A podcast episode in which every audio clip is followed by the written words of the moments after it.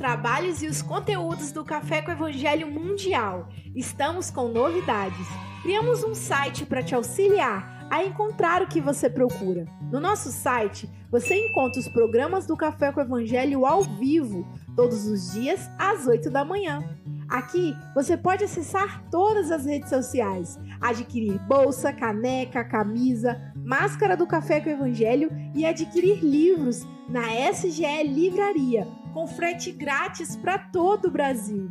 Além disso, você também pode acessar as atividades da SGE, como palestra das quartas-feiras às 18 horas, o curso psicológico gratuito da série Joana de Ângeles, se conectar com a Mocidade Espírita Mundial na sexta-feira, às 21h30, tratamento espiritual e muito mais. Muito legal, né? Agora ficou mais fácil participar da atividade do Café com o Evangelho, porque agora você pode estar em qualquer lugar do planeta. Então acesse aí www.cafecevangelho.com.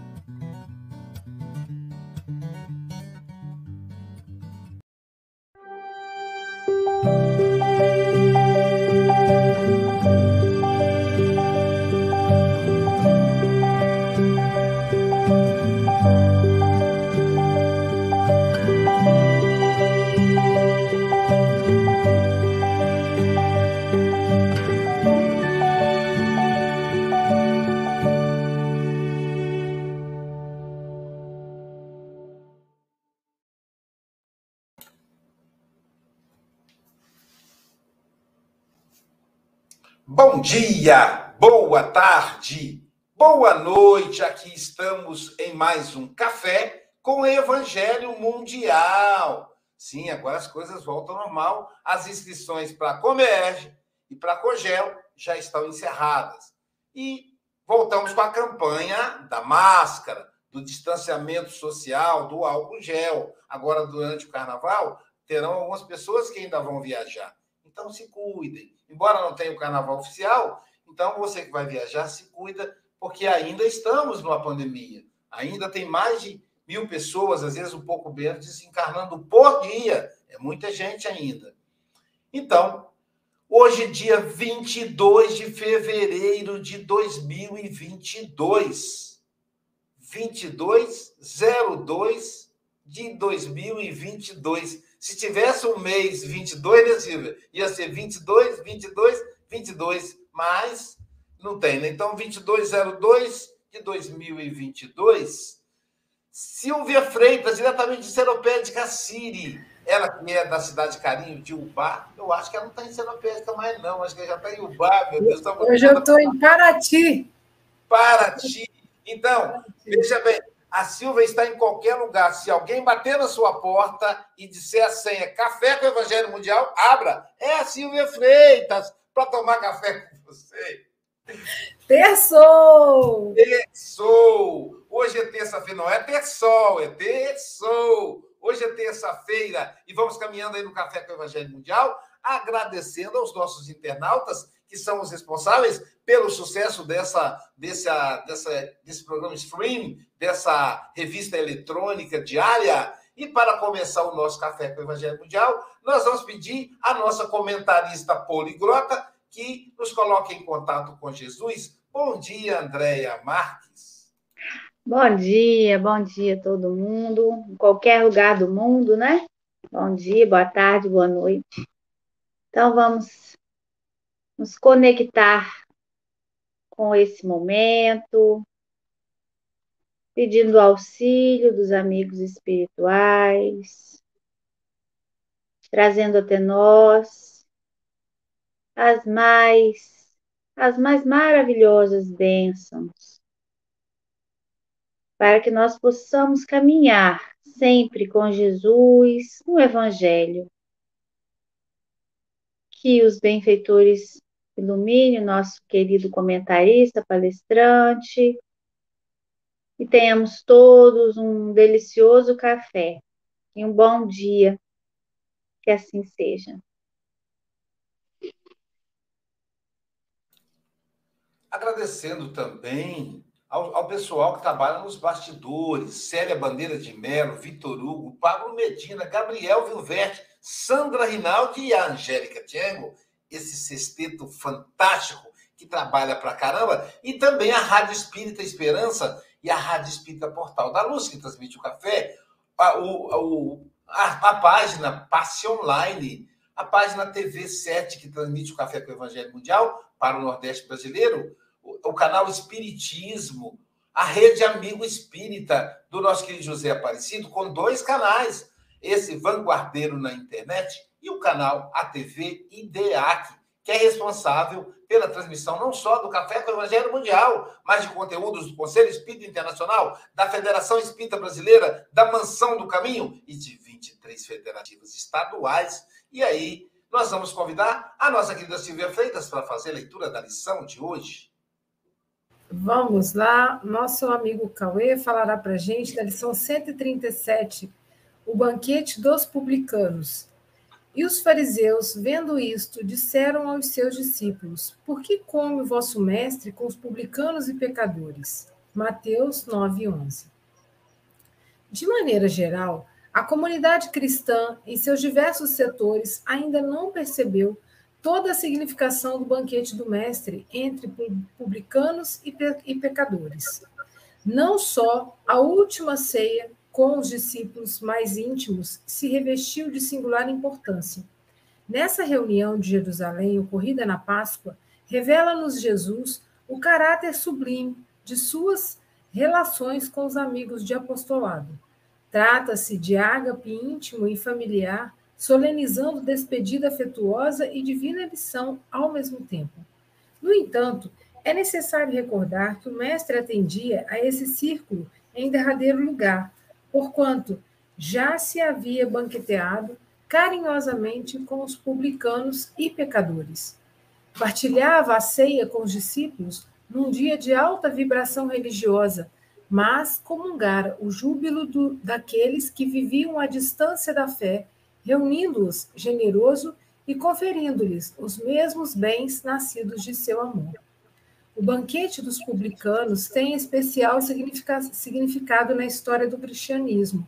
Demonstra que o Senhor abraça a todos os que desejem a excelência de sua alimentação espiritual nos trabalhos de sua vinha, e que não só nas ocasiões de fé permanece presente entre os que o amam, em qualquer tempo e situação, está pronto a atender às almas que o buscam. O banquete dos pecadores foi oferecido antes da ceia aos discípulos. E não nos esqueçamos de que a mesa divina prossegue em sublime serviço. Resta aos comensais o aproveitamento da concessão.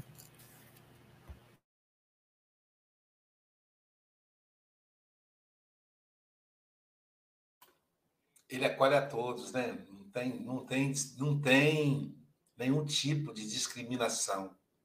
Jesus não discrimina, não é racista, não é homofóbico, não é aporofóbico, todos e todas, né? Nosso querido Alexandre Caê, esse amigo querido, grande trabalhador da cidade de Cachoeira Pemirim, do sul do Espírito Santo, né? uma liderança lá, que nós admiramos e respeitamos muito. É um prazer recebê-lo mais uma vez no Café com o Evangelho Mundial que o Mestre Jesus te envolva e que a equipe do nosso querido Jerônimo Ribeiro, patrão do nosso estado, possa te inspirar. Você está em casa, tá bom, querido? Bom dia, ah, bom dia a todos. São 8 horas e 10 minutos. Você tem até 8h30, ou antes, caso você nos convoque. Ok. Em primeiro lugar, bom dia a todos que estão aqui conosco, não só aqui aparecendo em vídeo, mas todos que estão em casa. É um prazer muito grande estar é, mais uma vez com vocês estarmos juntos aqui para compartilhar. É muito interessante é, a, essa colocação, essa passagem de, do banquete de Jesus com os publicanos e pecadores, porque, é, no fundo, ele sempre esteve aberto, praticamente. Ele vem, como dizia ele, eu vim em busca dos doentes e não dos sãos. Então, ele vai ao encontro de quem busca pela sua palavra. E o mais interessante é que é, é, os é, fariseus quando veem isso, eles simplesmente condenam. Essa mesma passagem também está comentada no Evangelho de Lucas, é, também mostrando a condenação por parte dos fariseus, e na ocasião ele conta, segundo o evangelista Lucas, a parábola do filho pródigo. É, e ele descreve muito bem, ou seja, qual de vós tendo uma ovelha perdida, não vai atrás dela, deixando as 99 aqui para ir buscar aquela que está em falta. Ou uma mulher que perdeu uma dracma, não varre toda a casa para encontrar aquela moeda perdida. Da mesma forma, é, o empenho do pai é em busca de qualquer de seus filhos que venha bater a porta, ou seja, bater e abrir-se-vos-á. E naquela ocasião que ele conta a parábola do filho pródigo, ele, ele busca exatamente esse caso. É a festa que ele faz para comemorar o retorno daquele filho que houvera dissipado os bens que pegara na partilha da herança. E também na parábola aparece a revolta do filho que houvera ficado e que, é, no caso, nós nem sempre prestamos atenção, mas é que é chamado o filho egoísta, porque é, ele se sente enciumado da alegria do pai e encontrar um filho que seria praticamente um mau exemplo é, é, da família. É, geralmente, a gente é, é, não para para se colocar. Nós estamos na condição de filho pródigo nós estamos na, na condição do filho que ficou. É muito comum nós apontarmos os dedos para as pessoas que se desviam do caminho, quer seja pela usura, quer seja pela conduta muitas vezes reprovável em relação ao próximo, ou por aqueles que caem na criminalidade ou caem em erros mais graves. Então, quando Jesus partilha desse banquete com os publicanos e pecadores, mostra exatamente ele indo ao encontro desses que são condenados pela sociedade ou que são mal vistos pela sociedade. Condenados aqueles que caem explicitamente em erros que vêm contra a legislação ou contra os bons costumes. Agora, também aqueles que são mal vistos, porque sua postura, às vezes, egoísta, ou vamos dizer assim, pensando mais nos seus e em si próprio do que no próximo, acaba ficando mal visto perante a sociedade. Então, é com esses que Jesus se encontra. Agora, nem sempre a gente para para observar sobre esse questionamento dos fariseus. Por quê? Quem eram os fariseus? Os fariseus, na verdade, eram aqueles que eram tidos como cumpridores da lei. Eram aqueles que eram respeitados pela sociedade por viver de acordo com as normas, com as leis e com os bons costumes. Mas são esses fariseus que vão questionar como que seu mestre come com essas pessoas. E muitas vezes, quando nós apontamos o dedo para aquelas pessoas, aquelas que têm a vida desregrada e que fogem da nossa capacidade de compreensão, nós nos colocamos na condição de fariseus. Porque nós nos consideramos corretos, nos consideramos cumpridores da lei, nos consideramos pessoas de bem. Então, adotamos posturas de condenação em relação àqueles que vivem desregradamente. E não paramos para olhar que nós estamos julgando. Nós estamos julgando. Quem somos nós para julgar? Quantas vezes, às vezes, estamos na rua, alguém bate na nossa janela no sinal de trânsito, pedindo por algumas moedas, pedindo por um trocado. E vem aquela vozinha que fala assim: você vai dar é para gastar com drogas. Você vai alimentar o vício. Então, quantas vezes nós simplesmente não abrimos a janela, acenamos que não, não, não pretendemos atender, ou quando enfiamos a mão no bolso, tateamos para encontrar a menor moeda, que é para alimentar menos o vício. Ou será que é simplesmente para não nos envolver ou para ou seja, nos esquivar de fazer a nossa parte de doar. Uma desculpa para evitar. Pois bem, eu costumo fazer uma analogia que é mais ou menos a seguinte: é, toda faculdade de medicina traz anexo ao seu funcionamento um hospital, ou tem um convênio com o um hospital. E esse convênio permite com que seus formandos, ou seja, os médicos, os futuros médicos que já se encontram no, no, na fase final do curso, tenham a oportunidade de clinicar, de praticar seus conhecimentos, fazendo diagnósticos, é, fazendo laudos de doenças, amparados por seus mentores, que avaliam e assinam cada um dos diagnósticos e, por enquanto, ainda não são formados, não estão é, preparados para isso. E também nessas, nesses hospitais encontramos os médicos residentes, aqueles que estão passando pelo período de especialização dentro de uma da sua escolha da especialidade médica. Pois bem, é, nós estamos acostumados a ver é, um hospital como uma instituição que atende aquelas pessoas que necessitam de restaurar a saúde. E isso é uma realidade. Afinal de contas, o mundo que nós estamos está repleto de dor.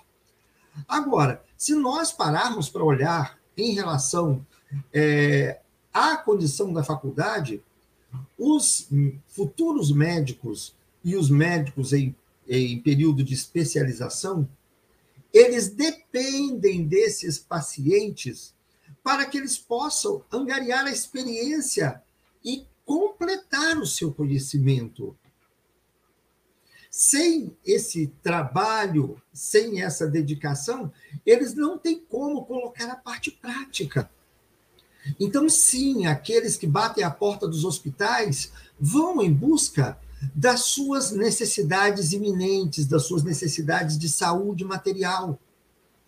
Mas os médicos precisam daqueles pacientes sem o qual eles não conseguem completar a sua formação profissional. Ou seja, todos os anos dedicados ao estudo acabam por não ter grande valor sem a parte prática. Então, eles são necessitados desses que batem a porta. Quando nós voltamos àquela condição que um fariseu questiona a, a, a Jesus, onde está é, escrito a, escrita a lei de onde está escrita não, qual é o maior é, mandamento da lei de Deus? Ele responde: amarás o Senhor teu Deus de toda a tua alma, de toda, todas as suas forças, de todo o seu entendimento. E depois complementa: aqui tens um segundo ele fala, esse é o primeiro e maior mandamento, mas depois ele complementa. Aqui tem o segundo que é similar ao primeiro. Amarás ao teu próximo como a ti mesmo. E depois encerra com chave de ouro falando: nesses dois mandamentos encontram-se todas as leis e os profetas. Ou seja, se nós pegássemos a Bíblia, pegássemos a Torá, pegássemos é, todos os livros sagrados de todas a, a, a, as religiões, não importa qual seja, e batêssemos no liquidificador, sairia um suco de amar a Deus sobre todas as coisas e ao próximo como a ti mesmo, que na prática é fazer ao próximo o que gostaríamos que fosse feito a nós mesmos. Então, para.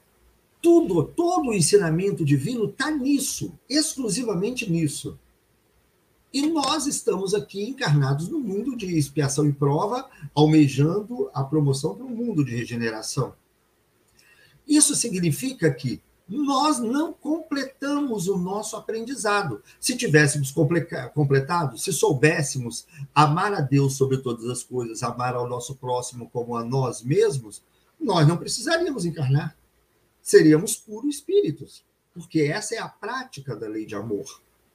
Então, se estamos aqui, é porque precisamos aprender a fazer ao próximo aquilo que gostaríamos de receber. Pois bem, então, pegando a essência disso, o único motivo que nós temos para estar encarnados é aprendermos a amar o nosso próximo. O único.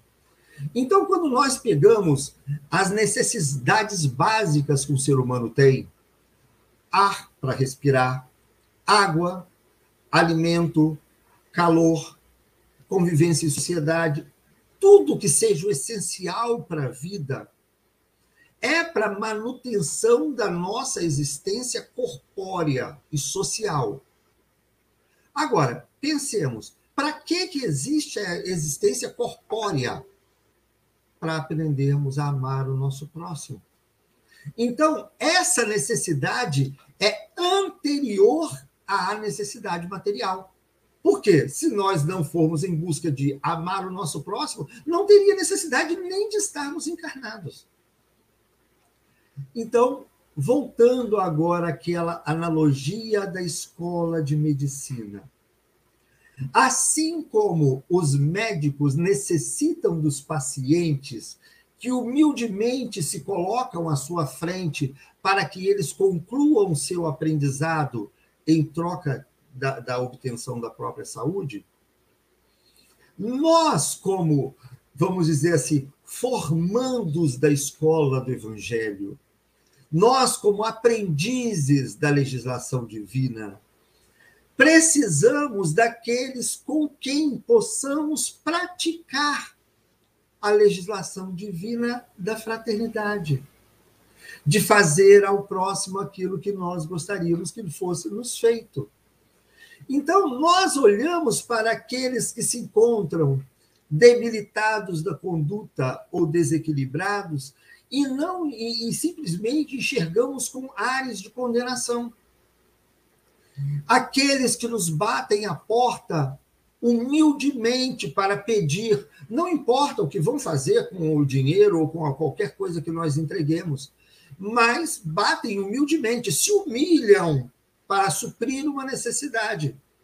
Nós julgamos e falamos, não, vão fazer uso, mau uso disso daqui. Ou seja, colocamos-nos na condição de senhores da verdade, quando sequer sabemos o que vai acontecer. Eu me recordo que uma vez eu estava na Comerge, em Campos, e um companheiro que estava dando um exemplo de vida lá, mencionaram que ele era trabalhador do movimento espírita. Certa vez, ele tinha o hábito de, quando viajava para fazer palestras, dar carona a quem passava fazendo sinal na estrada. E certa vez ele parou à noite para dar carona a uma pessoa. Quando ele parou, saiu do mato mais três homens. De, ele disse que na hora ele gelou de cima embaixo, falou: é agora que chegou minha vez. E deu a carona e nada aconteceu. Outra vez ele diz que ele chegando no, no, no, no, numa padaria, um garotinho lhe puxou pela camisa e falou assim: é, eu quero dinheiro para comprar um litro de leite, porque meu pai está doente, minha mãe, meu pai está desempregado e minha mãe está doente. Ele, evitando dar o dinheiro, falou o seguinte: vamos fazer o seguinte, eu vou comprar o leite e vou levar com você lá na sua casa. O garotinho não falou nada. Ele foi, comprou alguns litros de leite, botou o garotinho no carro e foi até a casa. Chegou lá e encontrou o pai do, desempregado e a mãe doente o menino estava falando a verdade. Mas nós temos o hábito de julgar que aquilo é para drogas. Muitas vezes pode ser, outras vezes pode ser simplesmente para atender uma necessidade. Por mais que existam alguns que tornem da petição uma profissão, é, não nos cabe estar na posição de julgar.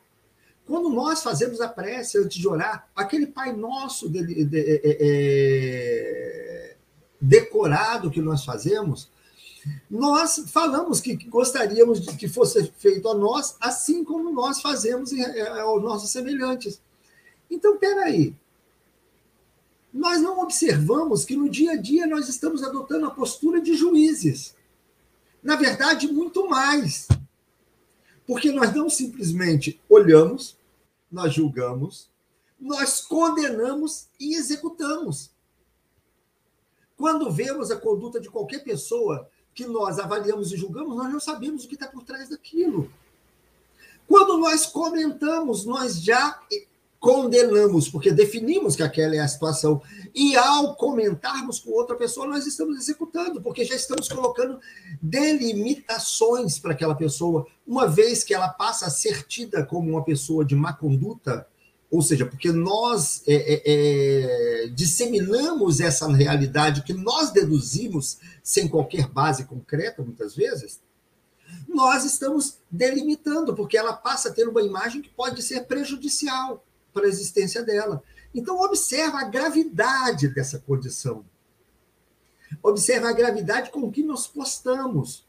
Jesus, que, como nós vemos é, em A Caminho da Luz, é, como co-criador do orbe terrestre, como mentor da humanidade, como detentor de um amadurecimento espiritual que jamais algum outro espírito de seu escola aqui esteve.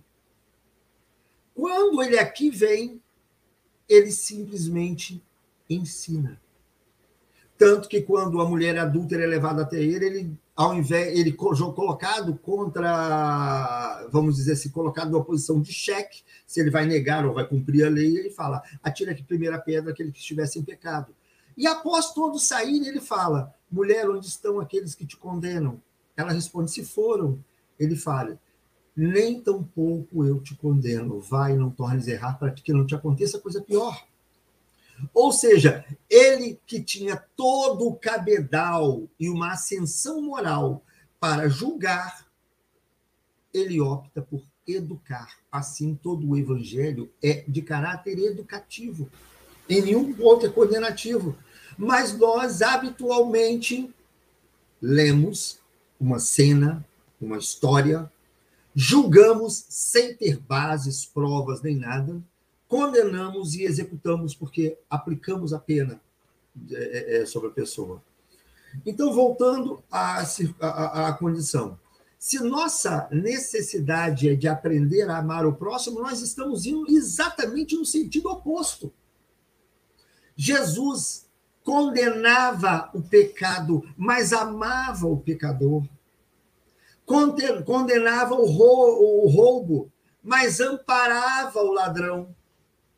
Condenava o desequilíbrio, o adultério, mas abraçava a adúltera, dando a possibilidade de recomeçar. Por isso ele se expõe junto aos publicanos e pecadores, porque a sua função é de ir em busca deles. Nós que temos o hábito de julgar e condenar pelas aparências, não enxergamos que é, estamos diante do nosso próximo. Recordando aquela, aquela pergunta, mestre, quando foi que tivestes fome, não lhe demos de comer, tivesse sede, não lhe demos de beber, estivesse preso ou doente, não lhe fomos visitar? cada vez que fizestes a qualquer um daqueles pequenino, pequeninos, a mim o fizestes. Então, nessas circunstâncias desses julgamentos, nós estamos sendo colocados diante de pequenos exercícios, diante de pequenas provas, para demonstrar o quanto nós aprendemos da lição para o qual nós fomos matriculados na escola da vida. E quase sempre apresentamos uma resposta oposta àquela que deveríamos dar, onde deveríamos estender a mão indistintamente, permitindo que o Cristo viva em nós e obre através destas ferramentas que nós recebemos, nós optamos por lavar as nossas mãos, tal qual Pilatos deixando para outros a tarefa árdua da condenação.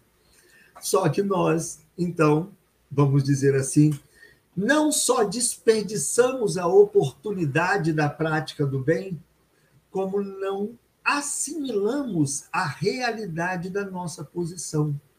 Nós somos os verdadeiros necessitados, não eles. Eles têm as necessidades iminentes materiais. Nós temos a necessidade anterior a essa, a necessidade que nos trouxe a vida material, que é a necessidade de colocar o evangelho não só em nossos pensamentos, mas em nossas palavras e principalmente em nossas ações. Então, nós estamos rompendo com o motivo da matrícula escolar nós estamos deixando talvez o item mais essencial para a vida para trás. É necessário o ar, a água, alimentos e tudo para manter o corpo. Mas é necessário o amor, a fraternidade, a caridade, muito acima das necessidades do corpo. Em mundos superiores, essa valorização já foi feita. E é isso que nos falta aqui na Terra. Compreender que aquela essência, vamos dizer assim, proposta pelo Evangelho, aquela lei de amor, que parece tão assim superficial, algo que fica para segundo, terceiro, quarto, quinto plano em nossas vidas, na verdade, é o motivo pelo qual estamos aqui. É o motivo pelo qual nascemos. E deveria ser, sim, o motivo principal para vivermos e o nosso verdadeiro objetivo de vida.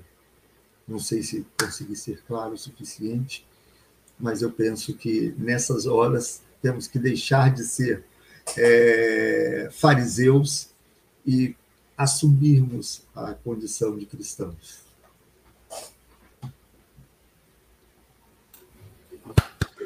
Muito bom, muito bom. É, inclusive, esse, esse, essa, esse, esse versículo é um diálogo né, dos fariseus com Mateus. É uma uhum. fofoca. A conversa de fundo. É, é, tanto que o capítulo é a chamada de Mateus. Aí, vendo isso, os fariseus perguntaram aos discípulos dele, ou seja, a todos ali, por que o mestre de vocês come com os publicanos e pecadores? Assim, a malícia, né, o veneno da maledicência aí presente. Eu achei muito legal, Caí, quando você faz uma conexão com o filho pródigo. Uhum. Eu achei sensacional. Porque, na verdade, os fariseus se comportam como os filhos que ficaram. Como filho egoísta, que se reclama banquetear com aquele que chegou. Exatamente. Quando você faz isso, você faz uma metáfora uhum que a gente pode entender que muitas vezes essa perseguição ao outro, e a gente comentava, eu comentei acho que no domingo, a experiência, comentei com o Eliomar, a experiência da perseguição, né? Todos no movimento espírita vivemos perseguições. O Chico Xavier, ele fundou três casas espíritas que depois foi expulso delas porque estava atrapalhando a casa que nasceu em função dele. A mesma coisa aconteceu com Raul Teixeira, a mesma coisa aconteceu com Richard Simonetti. Ele me contou a, trajetória dele. Acontece com todos e todas. Aconteceu com você, muito provavelmente. Então, é, é, é, é aquela questão do filho dos irmãos. A rivalidade entre irmãos, entendeu, Silvia? Entre irmãs e entre irmãos. O filho egoísta, ou os fariseus, diz assim: olha lá, tá comendo com os fariseus. Seria o irmãozinho dizendo: olha lá, mamãe, meu irmão lá, tá fazendo coisa errada. Sabe, aquela pirracinha, Sônia, de irmãos. De irmãos, porque todos somos filhos de Deus todos somos irmãos. Então, quando a gente aponta o dedo, fala lá, olha lá, Soninha, olha a Silvia. Silvia está lá, ó, passando, passando batom, toda bonitona. Cadê o. Ela não deve nem ter tempo para orar para Jesus. Ela não deve nem ter tempo para fazer caridade, porque ela está sempre bonita. Então, ela deve se dedicar só a isso, né? A André só fica lendo, só citando coisa do direito. Quer dizer, que tempo a André vai ter para estudar o Espiritismo? A gente faz isso. Quer dizer, é um filho, é um filho egoísta apontando o dedo. Ou seja, a nossa infância, nós temos uma regressão. Viramos crianças, rivais. Então precisa a gente despertar. Peraí. Isso é infantil. Eu não posso julgar a Silvia que eu não estou dentro do cotidiano dela. Eu não posso julgar o Aloísio que eu não estou dentro do cotidiano dele. Uma vez a pessoa falou comigo assim, Aloísio, você deve, você deve ser uma pessoa que fez muita coisa errada no passado. Olha só, o cara falou comigo. Aí eu disse, por quê? Isso que você trabalha muito. Então, quem trabalha muito é que deve muito. Gente, que lógica, onde tirou essa lógica, entendeu? Até isso a pessoa cria, né? Então, como é que é isso? É o, é o é filho egoísta, pirracento, invejoso. É muito importante quando a gente aponta o dedo, a gente não avaliar se não está com inveja. Fulano, o quê. Aí, será que eu gostaria de estar no lugar dele? Será? Entendeu? Então, a gente tem que se perguntar. E aí a gente vai perceber e vai se envergonhar e vai rever os pontos. Hoje, a palavra de ordem uhum. é respeito. Respeito. O que é respeitar? É aceitar o outro como ele é. É saber que o, a subjetividade do outro é dele. Eu não estou junto com ele para ver o que, que é.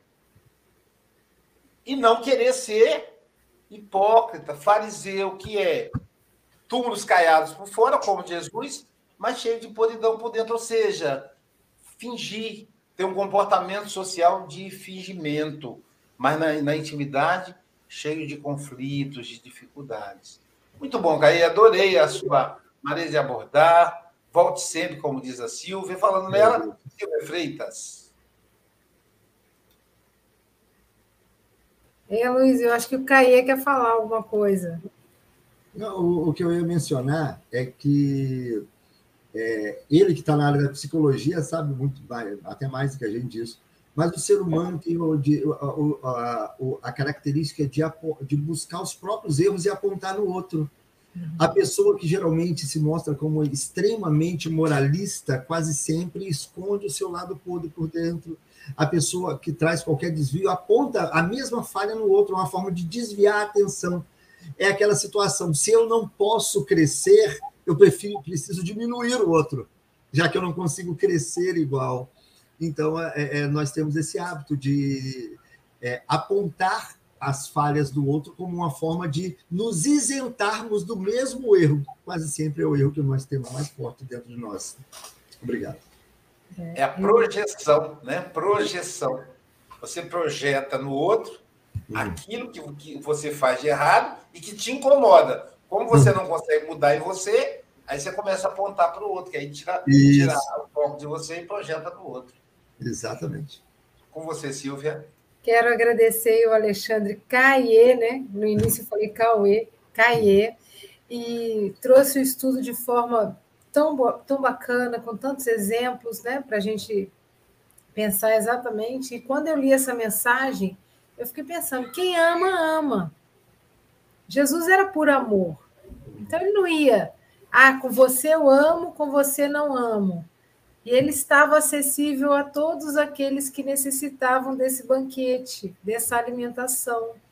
Então, ele não fazia seleção, até porque Jesus tem o divino poder de enxergar a gente lá no projeto final de cada um de nós, né?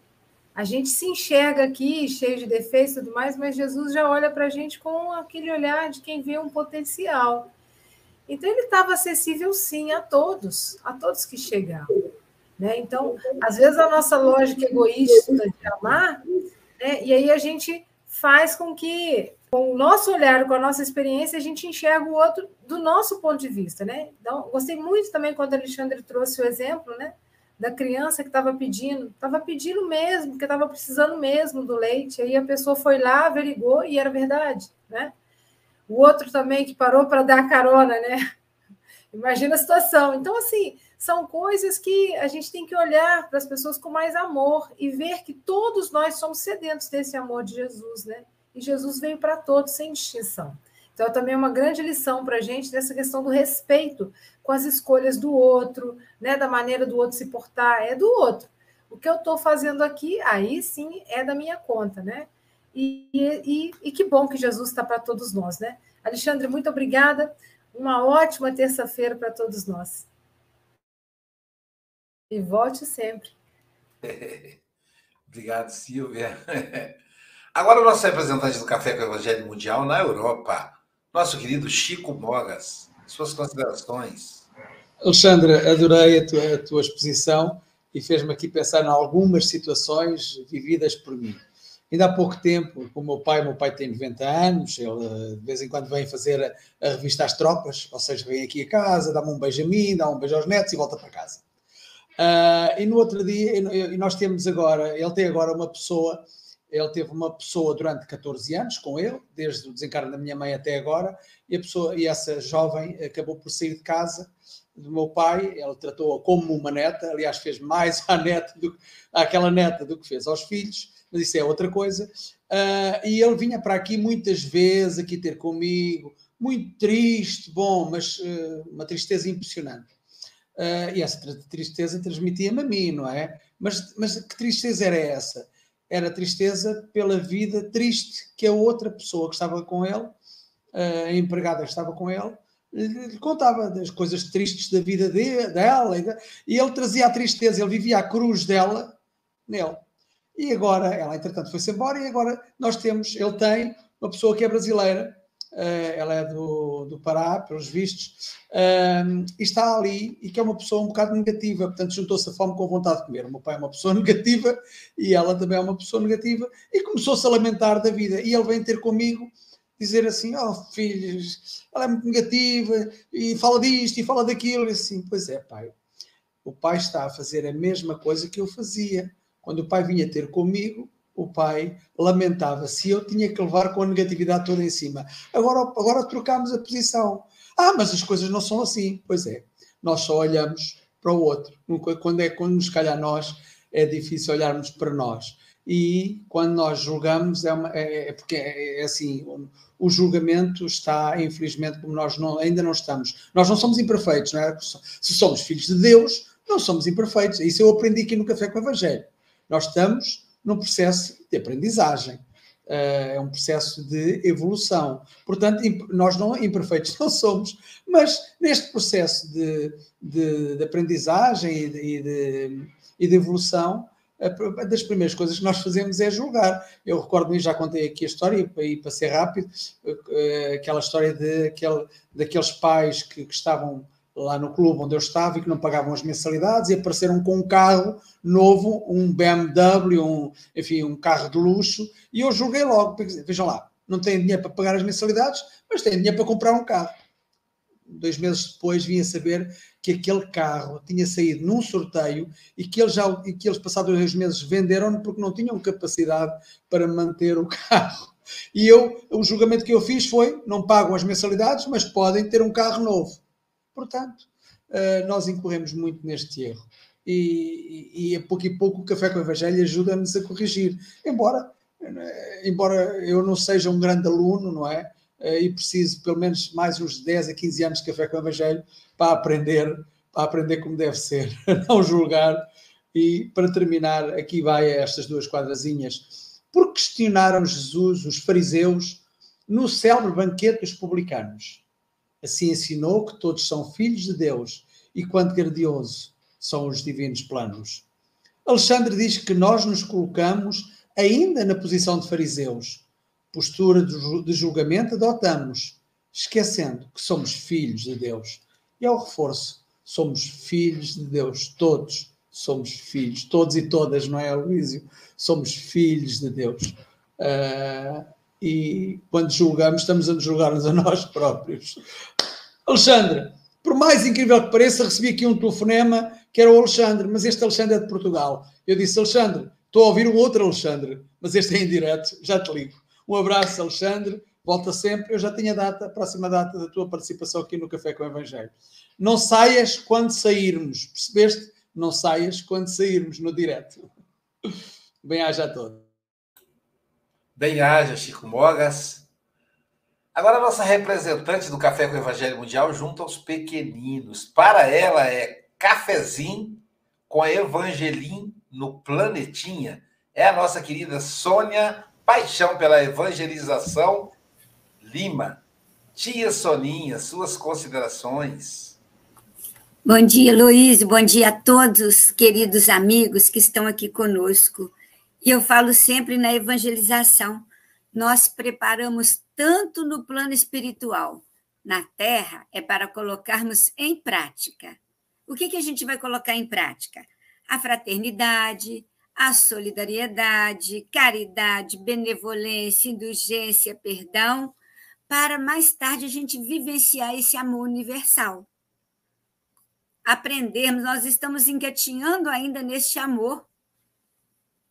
Então, como disse o Caê, nós julgamos, condenamos e executamos. Por isso, o meu propósito desse ano, como sempre faz o Aloysio, eu também fiz o meu, aprendi com ele, é não julgar. Eu coloquei essa palavra bem grande, não julgar, essas duas palavras. Porque tem que ter um começo. Então, vou fazer um treinamento. Quando a gente tem uma derrapada, pensar, epa, não posso julgar. Né? Aí eu, eu falo comigo mesmo, e o meu passado? E as minhas reencarnações? O que que, como eu agia? Aí eu sempre digo, já cortei muita cabeça, já fiz muita coisa errada, que eu não quero lembrar. Por isso que eu não gosto de regressão, quero não. Só se for necessário lá no plano espiritual. Porque só com os pensamentos da gente, a gente já sabe o que já foi em vidas passadas, não precisa de mais, não. Então, Jesus era puro acolhimento. Né? Ele acolhia, dava estímulo e esperança. Siga assim, faça isso. Olha que delícia, a mulher adúltera. Depois, mais tarde, ela voltou para conversar com Jesus e ele encaminhou. E a, a história é linda, porque depois ela é, acho que é no livro Pelos Caminhos de Jesus. Eu acho que é nesse livro, porque eu leio tanto que eu nem sei qual é o livro mais, eu acho que é esse. Que mais tarde ela é, foi encontrada, né? É, auxiliando numa casinha bem humilde, auxiliando os caminheiros que passavam pelo caminho, por ali. E, o, e um dos que ela auxiliou era o marido, coberto de lepra, que ela tirou as faixas limpou as feridas. Então, nós temos que fazer isso. Auxiliar, não julgar, ter uma palavra de carinho e sempre pensar. Quando a pessoa estiver fazendo alguma coisa, eu provavelmente já fiz isso em vidas passadas. E aí fica tudo mais leve. A gente olha as pessoas com outros olhos. Sua lição foi maravilhosa, Caí. Muito obrigada e volte sempre. Abração. Obrigado, Tia Soninha. Agora a nossa comentarista poliglota, Andréa Marques, suas considerações.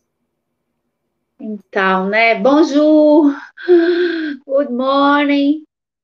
É, eu estava refletindo, né, com você, junto com você, Caê, e lembrando que a gente tem aqui, nós aqui da, na SGE, estamos com um objetivo de ajudar uma família, colocando, né, dando material de, de escola e tal.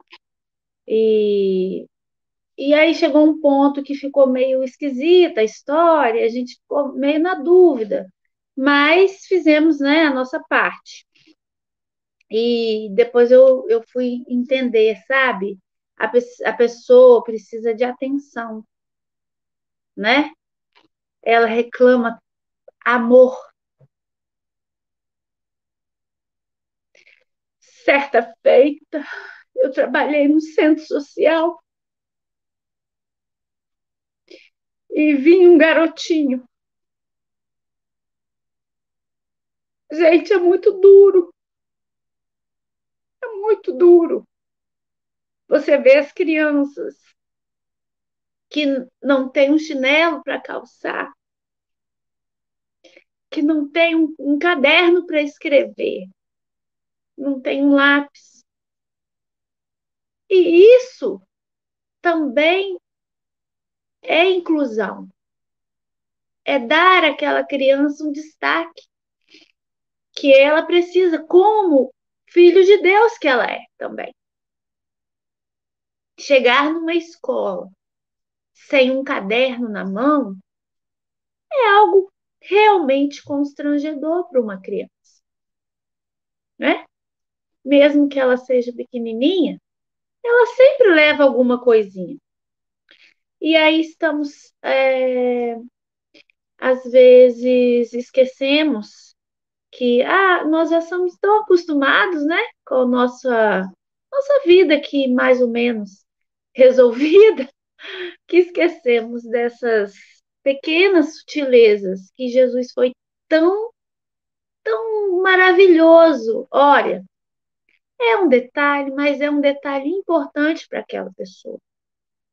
É ele que está tá precisando, porque ele não tem, não tem de onde tirar, ele não tem com quem é, é, compartilhar a sua dor.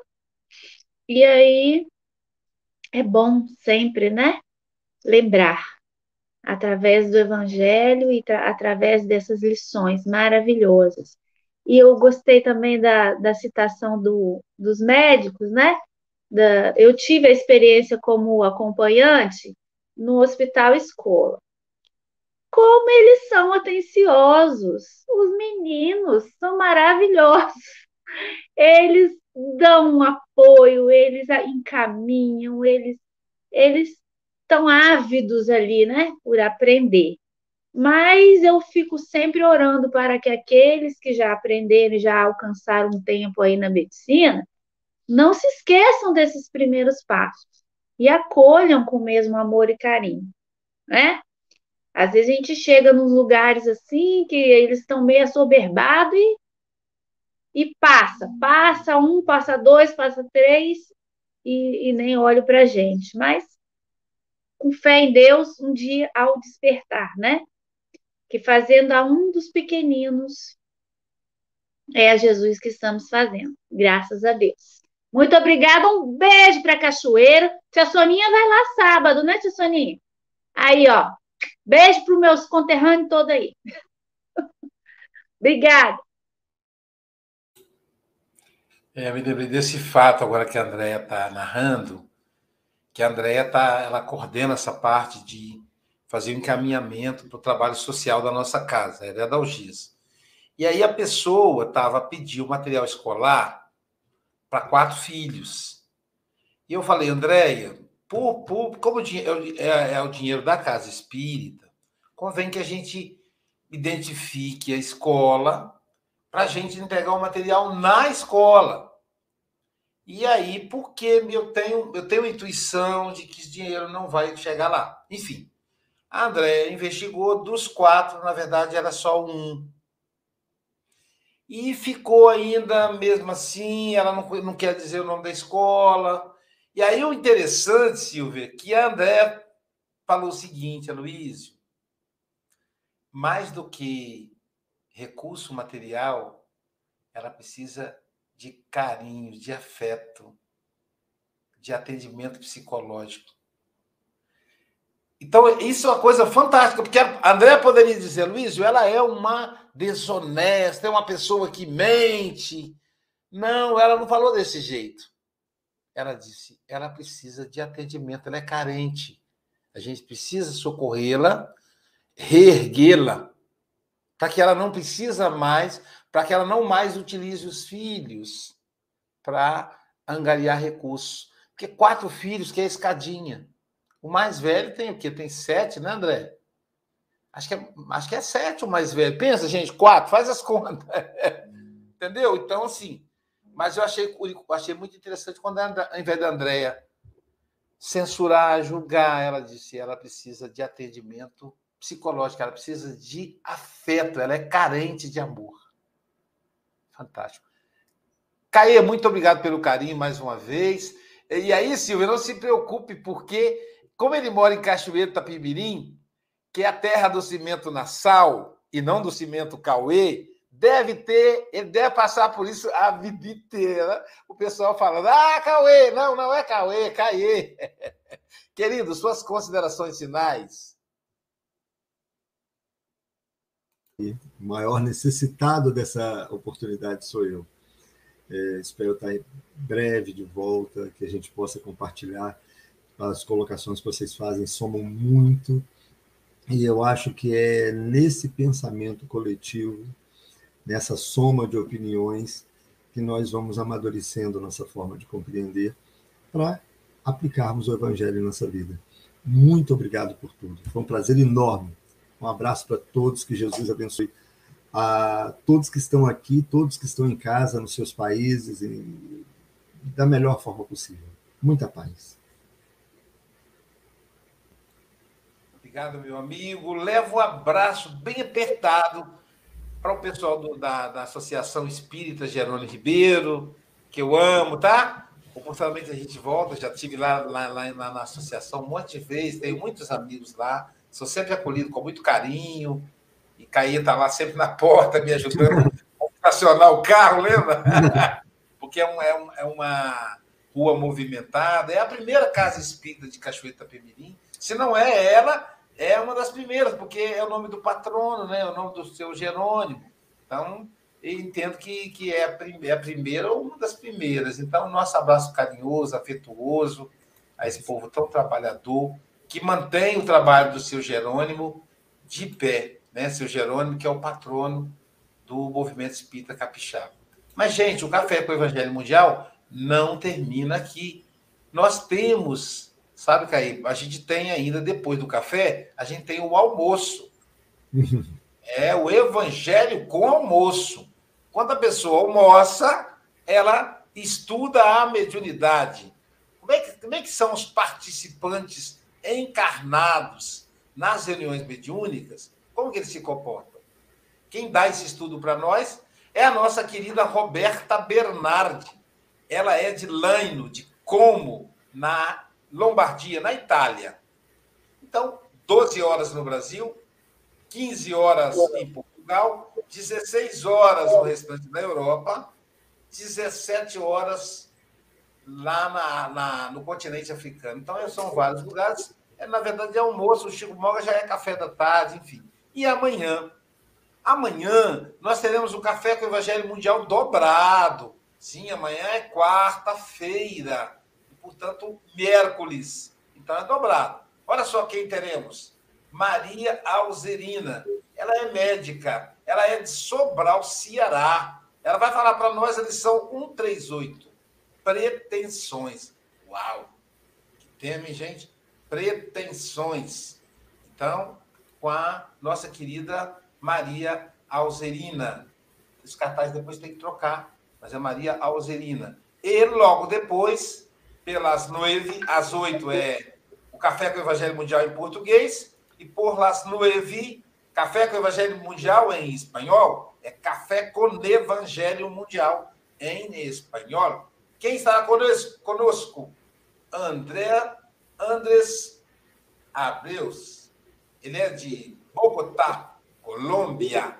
Ele hablará para nós outros do livro Pan Nuestro, Leção 15, Pensamentos. Uau, então, o negócio amanhã tá bom, hein? Portanto, meus amigos, minhas amigas, bom dia, boa tarde, boa noite com Jesus.